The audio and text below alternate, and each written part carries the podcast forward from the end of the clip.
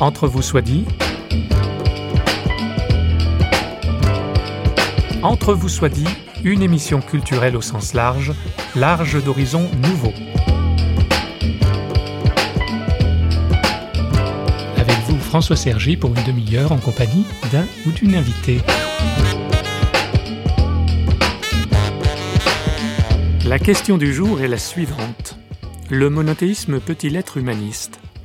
Pour y répondre, Catel Berthelot. Elle est l'auteur d'une thèse de doctorat qui a donné lieu à un petit ouvrage aux éditions Fayard et qui a pour titre précisément cette question-là.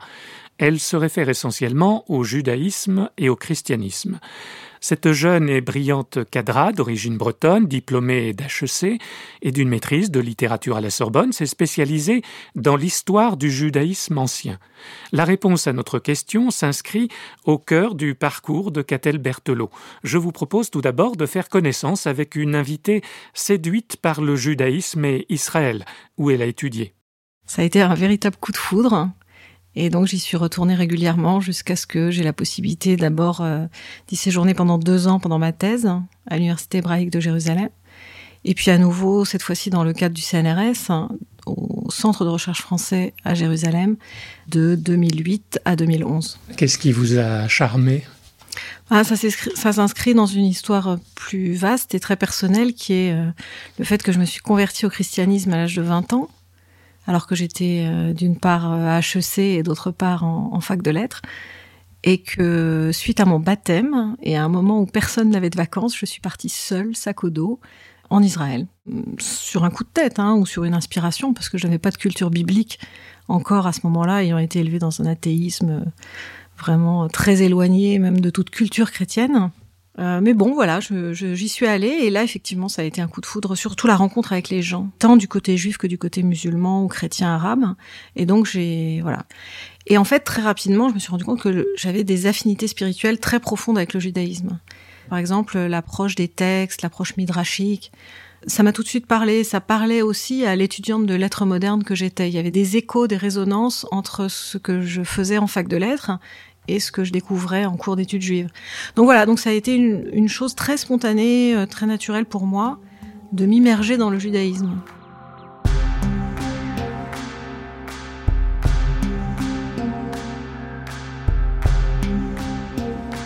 Moi, dans ma famille athée, j'ai beaucoup entendu le discours qui consiste à dire que les religions sont intrinsèquement intolérante, violente, créatrice de conflits entre les hommes, etc.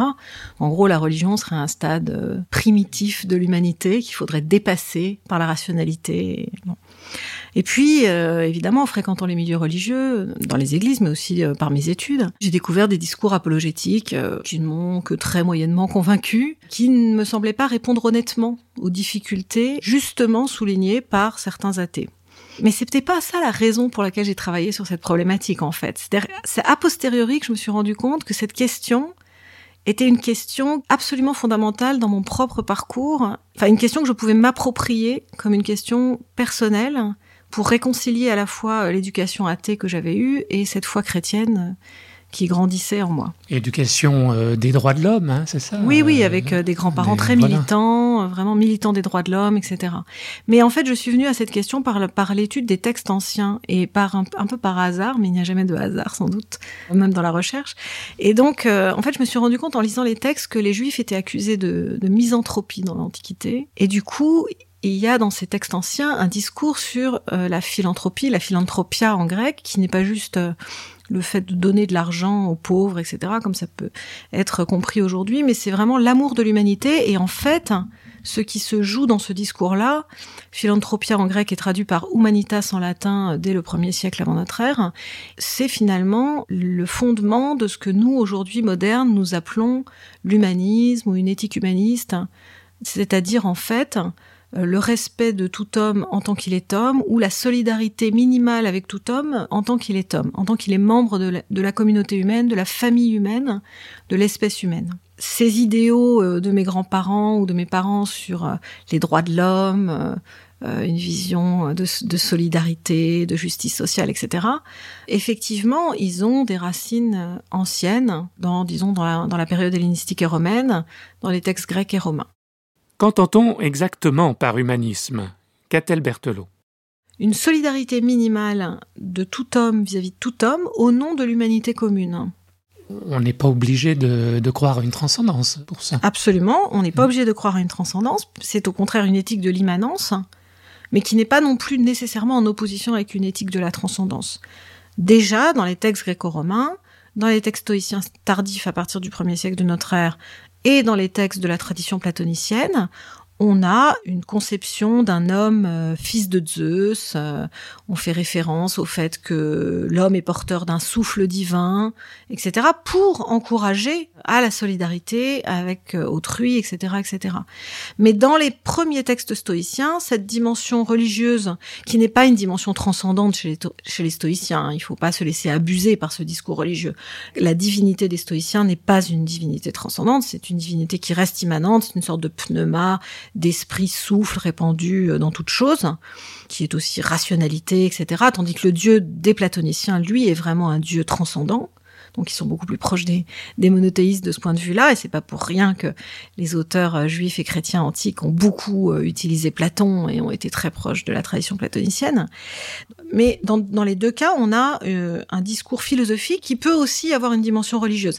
Et ça, c'est une chose importante que beaucoup de gens oublient, c'est que l'humanisme des auteurs antiques n'est pas forcément un humanisme athée. Mais vraiment pas du tout nécessairement. Ça n'a rien à voir. En fait, ce sont deux questions totalement séparées qui n'étaient pas du tout liées dans l'esprit des philosophes antiques. Notre invité discute également un autre présupposé, L'humanisme serait forcément fille du judaïsme et du christianisme. On invoque des passages bibliques bien connus, la création de l'être humain à l'image de Dieu et le commandement d'aimer son prochain comme soi-même, commandement que l'on retrouve dans le livre du Lévitique au chapitre 19 et qui est repris par Jésus lui-même. Qu'a-t-elle Berthelot Par exemple, un penseur juif contemporain comme euh, Shmuel Trigano qui a écrit euh, un, ouvrage qui s'appelle euh, Le monothéisme est un humanisme, qui traite essentiellement du judaïsme, lui affirme les choses de manière euh, simple, voire simpliste. Hein. C'est-à-dire, le judaïsme serait forcément un humanisme, notamment en lien avec le récit de la Genèse qui dit que l'homme a, été créé à l'image de Dieu, que l'humain a été créé à l'image de Dieu. La lecture de ce texte, l'interprétation de ce texte serait univoque, sans ambiguïté et sans problème. C'est-à-dire que systématiquement, le fait que l'homme ait été créé à l'image de Dieu entraînerait le respect de l'homme, l'idée de dignité humaine, etc. Or, ce qu'on constate, hein, bah, ce qu'on constate déjà dans l'histoire, hein, c'est que bien évidemment, ça ne va pas du tout de soi. Et puis, euh, ce qu'on constate dans les textes, c'est que euh, là encore, ça ne va pas de soi. Ça a été l'enquête que j'ai menée euh, donc pendant ma thèse, de regarder tous les textes juifs de l'Antiquité jusqu'au, disons, jusqu'à la fin du 1er siècle, deuxième siècle de notre ère, hein, avant d'entrer vraiment dans, le vaste corpus de la littérature rabbinique, où là, c'est encore une autre complexité. Ben, quand on cherche vraiment, quand on examine toutes les interprétations de Genèse 1, 26, 27, ou la création de l'homme à l'image de Dieu, on se rend compte que c'est très rarement interprété dans un sens éthique, dans, le sens d'un respect de l'homme. Ça peut être interprété, par exemple, euh, du point de vue de l'immortalité de l'homme, du fait que l'homme a vocation à survivre euh, sous une forme X ou Y. Ça, peut être l'immortalité de l'âme, ça peut être la résurrection des corps, enfin bon. Ça peut être la rationalité humaine. L'image de Dieu en l'homme, c'est la raison, c'est le logos, c'est la rationalité, etc., etc. Donc, il n'y a rien d'automatique. Maintenant, comment les choses se posent? Ce qui est très important de comprendre, et, là où il y a un problème spécifique à la tradition biblique, donc à la fois pour les juifs et pour les chrétiens, et dans une, dans une certaine mesure aussi pour l'islam, même si euh, l'islam ne reprend pas tel quel le récit biblique, euh, ne, ne, reprend pas tel quel euh, dans le Coran l'idée de création de l'homme à l'image de Dieu. En fait, ça apparaît pas tellement longtemps après le texte coranique dans un hadith, donc en fait, on peut considérer que cette idée est présente aussi en islam. Là où il y a un problème qui existe dans les religions monothéistes et qui n'existe pas dans le monde gréco-romain, c'est qu'en fait, la dignité de l'homme, elle est conditionné par le type de rapport que l'homme établit avec Dieu. Mmh. C'est-à-dire que l'homme est créé à l'image, c'est un, donné de départ, mais c'est aussi une vocation. Et si l'homme ne réalise pas cette vocation, si par exemple il nie Dieu, ou s'il adore plusieurs dieux au lieu d'adorer le Dieu unique, le seul, vrai, etc., eh bien, alors là, il y a une sorte de rupture de l'image avec des implications désastreuses. Ça pourrait justifier justement qu'au nom de Dieu. C'est pour ça que, euh, à ce moment-là, au nom de la d'une fidélité première à Dieu, on peut mettre à mort l'impie, l'apostat, l'hérétique, etc. Donc en fait, hmm. rien n'est rien n'est automatique. Et donc on, peut très bien euh, arriver à des interprétations restrictives euh, de la notion d'homme à l'image de Dieu. Ça peut recouper les frontières entre les communautés, mais, mais ça passe aussi à l'intérieur des communautés. Hmm. Et en fait, les textes les plus violents, en tout cas dans l'Antiquité, sont les textes qui dénoncent les impies au sein de sa propre communauté c'est vraiment un principe qui travaille aussi les communautés monothéistes de l'intérieur.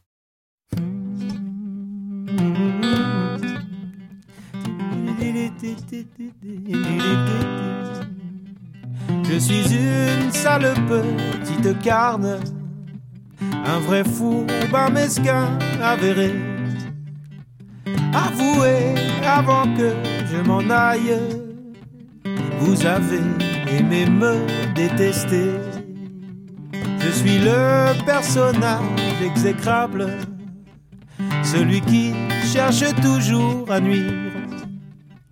Accordez-moi avant que je parte, que ce fut un plaisir de me haïr. Oui, ce fut un plaisir de me haïr. Hmm. Ah,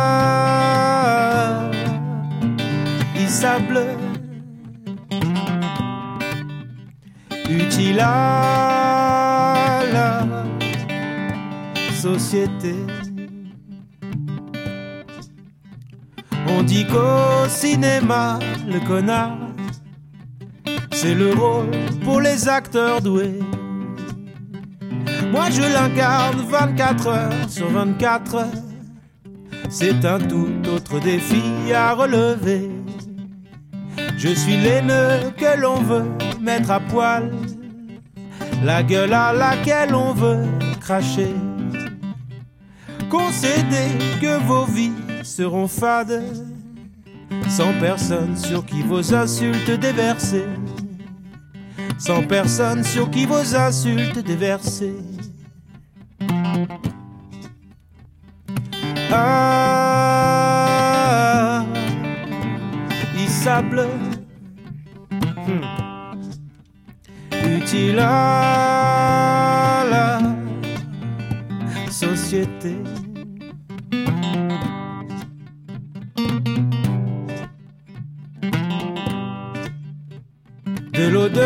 J'enverrai des faire part que vous serez content de déchirer. Maintenant que mon âme est au diable, je sais que vous saurez me remplacer. Ah, il sable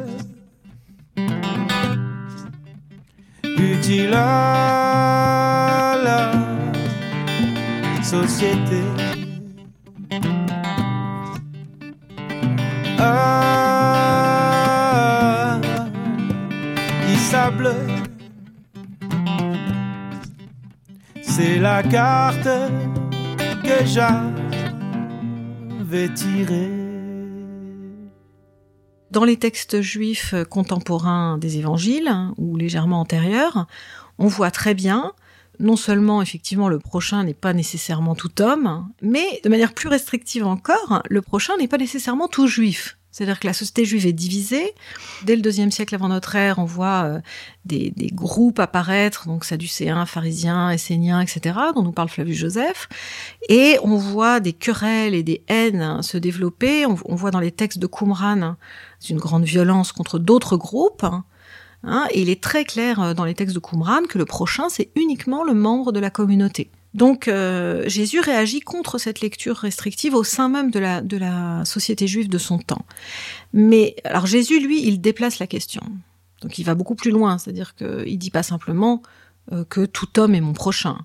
Certes, sa réponse implique cela, mais en même temps, sa réponse déplace la question et déplace la manière de poser le problème, puisqu'il dit qui a été le prochain de l'homme blessé sur la route?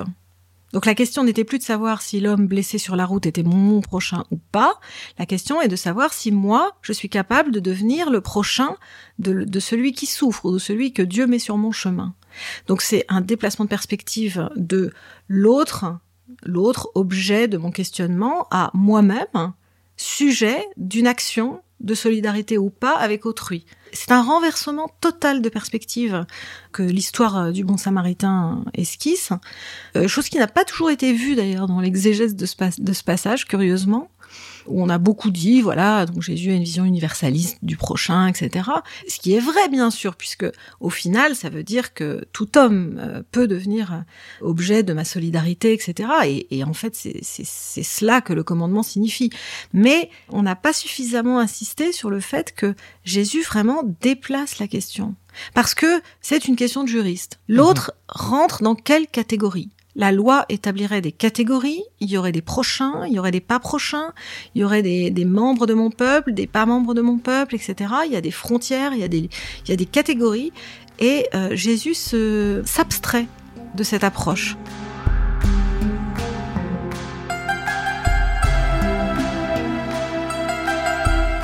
Dans le passage de Lévitique 19-18, euh, vous avez quatre synonymes et les autres c'est euh, bah, le ton compatriote, euh, le fils de ton peuple, etc. C'est très clair. Hein. Mm. Le prochain c'est un, des termes dans une série qui se comprend dans le cadre d'une communauté de manière naturelle. Je veux dire toute loi Jusqu'à aujourd'hui, évidemment à l'exception du droit international qui est relativement récent, les lois étaient faites pour des communautés humaines particulières. En plus, un petit peu plus loin dans le Lévitique, nous avons un verset supplémentaire qui prend la peine de préciser qu'il faudra aussi aimer l'étranger installé au milieu des fils d'Israël comme soi-même. On distingue bien deux cas. On distingue le prochain d'une part et on distingue l'étranger installé au milieu des fils d'Israël d'autre part. Bien que beaucoup d'auteurs juifs, notamment au XIXe siècle, Hermann Cohen, etc., aient voulu lire déjà 1918 dans un sens euh, universel, le contexte immédiat du texte et euh, le contexte élargi, disons, au niveau du Pentateuque, montre très bien qu'il s'agit du compatriote, du membre de sa communauté. Mais ça ne pose en soi aucun problème, c'est-à-dire que ce n'est pas parce que, dans le contexte immédiat du texte, c'est effectivement ceci qui est le sens littéral, ça ne veut pas dire qu'on ne peut pas l'interpréter de manière universaliste. Et ça, cette lecture universaliste, elle a été faite par bien des auteurs juifs, depuis l'Antiquité jusqu'à aujourd'hui. De toute façon, de manière générale, les textes de, de la Bible ou du Coran, etc., tout est histoire d'interprétation. Les textes peuvent être interprétés de différentes manières.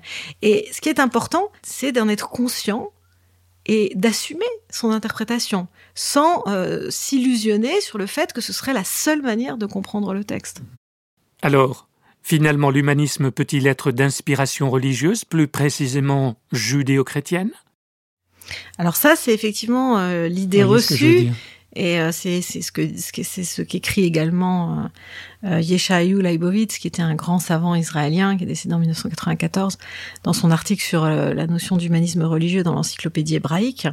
Il dit c'est un oxymore, en gros, c'est une contradiction dans les termes.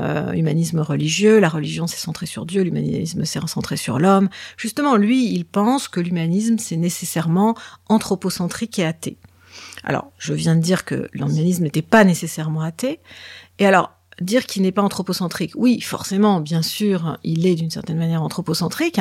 Après, toute la question, c'est effectivement de savoir comment on articule euh, l'homme à Dieu. C'est-à-dire euh, dans quelle mesure mhm. l'homme est porteur d'une part de divin et euh, dans quelle mesure l'action que l'on accomplit vis-à-vis d'autrui est en même temps une action accomplie vis à -vis de Dieu. Or, dès les textes bibliques ou les textes juifs anciens comme le Siracide qui date du deuxième siècle avant notre ère, on voit très clairement que l'action vis-à-vis de l'homme pauvre notamment, hein, le souci des pauvres est quelque chose d'extrêmement frappant dans, la Bible par rapport au monde gréco-romain qui n'a pas ce souci du pauvre. Donc, dans la Bible, le souci du pauvre qui a des implications pour la relation entre la personne et Dieu. Ce souci du pauvre, c'est euh, s'attirer la bienveillance divine. Donc, les textes associent. J'aime mon prochain parce que j'aime d'abord Dieu. Oui, dans, la pensée, dans la pensée biblique, on ne peut pas dissocier euh, les choses. Vous attardez d'ailleurs sur un autre, euh, une autre référence, c'est la question qu'on pose à Jésus, quel est le plus grand commandement? Il est question de deux commandements, d'aimer Dieu et d'aimer son prochain comme soi-même. Alors question est de savoir quel est le premier, l'un par rapport à l'autre. Qu'est-ce qui, ah non, non, non c'est évident. Dieu est premier par rapport à l'homme, puisque sans Dieu, l'homme n'existerait pas, c'est Dieu qui a créé l'homme. Donc la hiérarchie, elle est très claire, hein. et la hiérarchie de devoir, elle est très claire. Hein. Euh, il faut Est-ce que c'est encore un humanisme si on aime le prochain parce qu'on aime Dieu d'abord ou au nom de Dieu Ça dépend de la vision de Dieu qu'on a. Là, à ce, moment-là, c'est vraiment une question théologique. C'est-à-dire, est-ce qu'on mm. croit en un Dieu qui est pour l'homme de manière radicale, de manière définitive? Ou bien est-ce qu'on croit à un Dieu qui aime l'homme de manière conditionnelle? C'est-à-dire, en gros, si tu observes mes commandements, euh, je te bénirai, mais si tu n'observes pas mes commandements, je, te maudirai ou je t'enverrai en enfer ou je voilà. C'est une évidemment c'est une question très complexe théologiquement parlant. Parce qu'en même temps, on peut pas non plus penser à un Dieu qui n'est pas une existence de justice. Et toute la question du châtiment, elle est liée à la question de la justice. Là aussi, on en revient au problème des relations entre les hommes. C'est-à-dire Dieu châtie parce qu'il y a crime aussi entre les hommes. C'est pas simplement les, les offenses de l'homme directement vis-à-vis de Dieu. Un des aspects du problème, c'est qu'il y a cet idéal très fort de limitation de Dieu dans les religions monothéistes.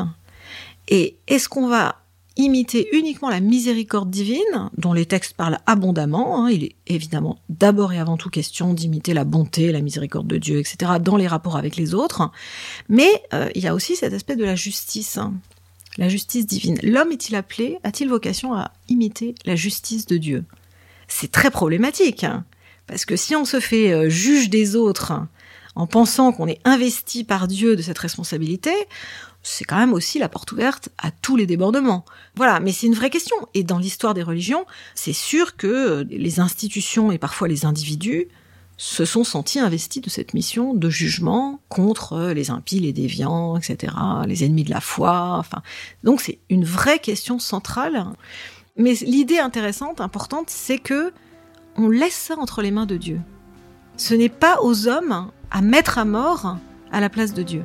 Ça, ça me paraît une idée fondamentale.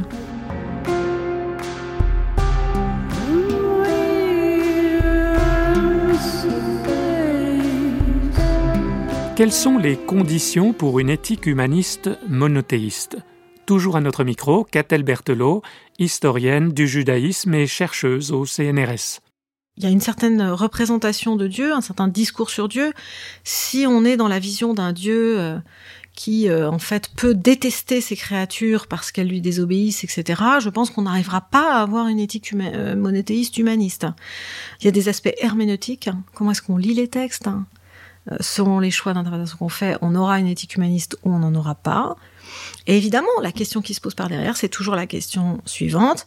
Est-ce que la, notre représentation du monde en tant que chrétien ou juif ou musulman, est-ce qu'elle est d'abord le fruit de notre lecture des textes ou est-ce qu'elle est le fruit de certains principes que nous avons reçus via notre éducation, etc. et qui en fait ensuite conditionnent notre manière de lire les textes? C'est un grand débat. Et en fait, il n'y a pas de réponse simple à cette question. C'est-à-dire qu'en réalité, on est dans une dialectique entre les deux. Hein, on est aussi le fruit d'un environnement qui est composé d'une foule de choses. Et c'est vrai que notre manière de lire les textes, elle est aussi influencé par ça, mais en même temps, en retour, la lecture des textes, qui quand même ne disent pas tout et n'importe quoi, la lecture des textes aussi oriente après notre manière de voir le monde, suscite en nous euh, certains principes, certaines exigences. Donc c'est un, jeu de mhm. va-et-vient entre les deux. Il n'y a pas de réponse simple à cette question. Mais en tout cas, euh, c'est sûr que les aspects herméneutiques sont fondamentaux pour que puisse exister une éthique euh, humaniste en contexte monothéiste. En conclusion, Catel Berthelot nous rappelle que s'il y a bien une éthique humaniste monothéiste possible, celle-ci met en avant pas seulement des droits, mais aussi des devoirs. Bah, je pense que ça, pour le coup, c'est un enseignement commun à la fois des textes gréco-romains et des textes euh, juifs et chrétiens. Dans la mesure où, c'est vrai, l'idéologie des droits de l'homme, c'est vraiment une idéologie moderne. La notion de droit de l'homme, c'est une notion moderne. Et comme le, le rappelait Simone Veil avec beaucoup de pertinence, un droit qui n'est pas accompagné d'un devoir réciproque, enfin, eh bien, c'est un, un devoir qui est vidé de toute substance. Si euh, on affirme que tout homme a droit à un revenu minimal pour vivre, pour nourrir ses enfants, etc., mais qu'en contrepartie, il n'y a aucun devoir hein, pour les autres hommes autour de lui de le secourir, de payer des impôts, euh, enfin voilà, que ce soit via l'État ou via des organismes caritatifs ou euh, dans une charité pratiquée d'individu à individu. S'il n'y a pas de devoir correspondant, bah, ça restera une parole creuse. Et ça, les anciens, euh, de ce point de vue-là, avaient une vision beaucoup plus réaliste des choses. C'est-à-dire qu'eux, ils parlent de devoir d'humanité, ils ne parlent pas de droit humain, ou droits de l'homme, mais il parle de devoirs d'humanité. Alors, c'est sûr qu'au départ, ce sont des devoirs extrêmement minimaux. Hein. Ça ne nous satisferait pas aujourd'hui avec nos critères euh, modernes. Hein, euh, donner du feu, donner de l'eau, indiquer le chemin. Ça n'est même pas encore donné de la nourriture, par exemple. Alors, ça, on le trouve un peu plus tard avec le devoir d'aumône, au nom de l'humanité, par exemple chez Sénèque. Et puis, on trouve aussi chez certains stoïciens la notion de d'assistance à personne en danger, c'est-à-dire l'obligation de venir en aide, par exemple, à un homme attaqué par un ours, etc. Donc là, là, on est déjà dans une version un peu plus développée, un peu plus consistante de ce que c'est qu'un devoir d'humanité. Mais au départ, dans les tout premiers textes, ça reste quand même très minimal. C'est-à-dire, c'est, pratiquement les choses que vous pouvez donner sans rien perdre vous-même. C'est pour ça que ça n'inclut pas l'aumône, ça n'inclut pas le fait de partager son pain. Donc, et du côté des textes bibliques, juifs, chrétiens, on a aussi cette notion de devoir, puisqu'on a des commandements. L'aumône est un commandement. Le souci du pauvre est un commandement. Et là, pour le coup, c'est déjà tout de suite quelque chose qui coûte davantage dans la tradition biblique. Et c'est là qu'on voit que la tradition biblique n'est pas toujours, euh, disons, en dessous des textes grecs et romains. Pas du tout. Ça dépend de quel point de vue. La tradition biblique, elle postule déjà d'emblée qu'il faut céder de ce qu'on possède, hein, qu'il faut accepter de perdre par devoir d'humanité vis-à-vis de son prochain, et même si au départ c'est entendu simplement au sein de sa communauté, c'est déjà quelque chose. D'admettre ce devoir de solidarité vis-à-vis des autres. Et ensuite, ce sera étendu euh, au-delà de la communauté. Tout le monde veut tout, mais personne ne donne rien à personne, tout le monde s'en fout. Et plus personne ne s'en étonne, personne n'écoute. Et on s'étonne de ne pas entendre personne ne doute. C'est pourtant à n'y rien comprendre. Mais comment, mais comment c'était ce qu'on appelait l'Éden, ce qu'on appelait l'Éden. Mais comment, comment, mais comment c'était? Et qu'est-ce qui coulait dans nos veines? Et qu'est-ce qui coulait dans nos veines?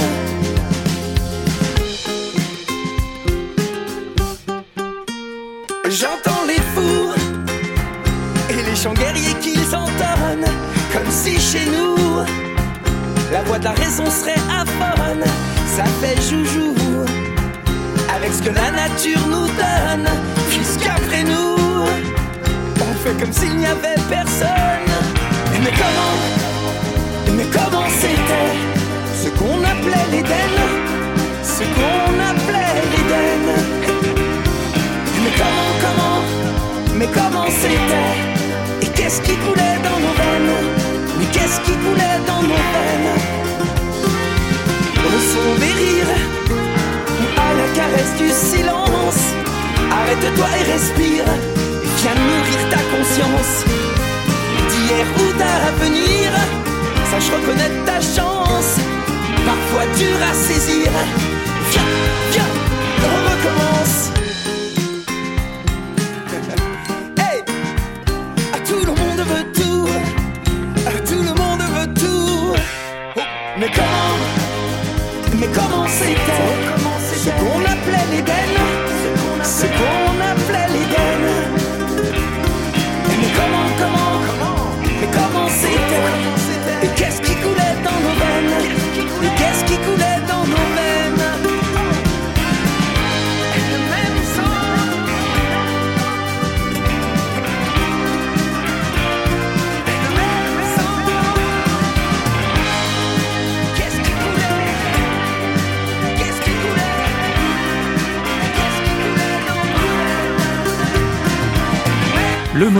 Peut-il être humaniste Oui, Mais nous aurons pressenti quelles en sont les conditions et l'on retrouvera dans l'ouvrage de Catel Berthelot, que nous remercions, les cinq caractéristiques qui fondent, selon elle, une éthique humaniste monothéiste. Pour notre part, nous citerons cette parole de la première épître de Jean. Si quelqu'un dit j'aime Dieu et qu'il déteste son frère, c'est un menteur, car celui qui n'aime pas son frère qu'il voit, ne peut aimer Dieu qu'il ne voit pas, et nous avons de lui ce commandement que celui qui aime Dieu aime aussi son frère. Tout est dit, non?